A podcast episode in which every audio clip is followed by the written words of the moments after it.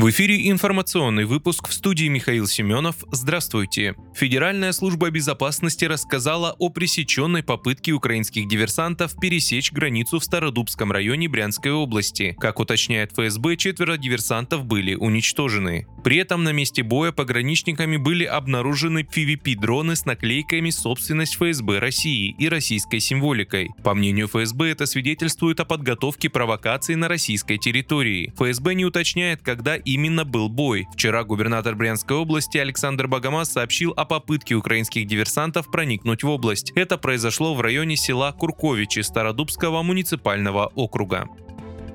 Президент России Владимир Путин предложил оказать Дагестану федеральную поддержку после взрыва на автозаправочной станции в Махачкале. Об этом сообщил журналистам глава российского региона Сергей Меликов. После заслушивания доклада о произошедшем в республике ЧП глава государства поинтересовался, какая помощь нужна Дагестану со стороны федерального центра, пояснил Меликов. Владимир Владимирович тепло отозвался о Дагестане, о том, что народ Дагестана, люди друг другу помогают и поддерживают, отметил глава республики. Напомню, 14 августа на автозаправочной станции на окраине Махачкалы прогремел взрыв. После этого огонь перекинулся на автозаправку рядом. По последним данным, при взрыве пострадали 84 человека.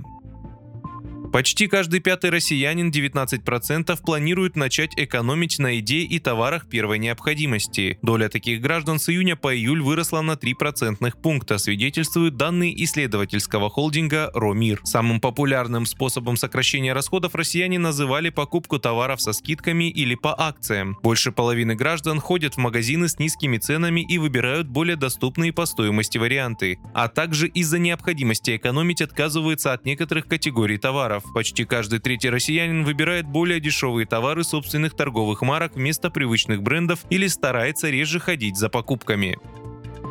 Петербургском центре прототипирования создали 3D-принтер «Сокол-1», на котором можно печатать металлические детали. На нем всего за два дня были созданы детали для экзоскелета, который оценил премьер-министр России Михаил Мишустин во время своего визита на один из металлургических заводов в Норильске. Подробнее о принтере журналистам рассказал директор Центра прототипирования Сергей Варламов. Сам механизм печати на 3D-принтере похож на тот, что используется в работе обычных лазерных принтеров. Только здесь вместо бумаги используется металлический металлический порошок, а форму послойно придает луч света, двигаясь снизу вверх. Процесс происходит в заполненной агроном-камере, что не дает металлу окисляться. Изготовленные детали по качеству не уступают изделиям из каленой стали, сообщил директор.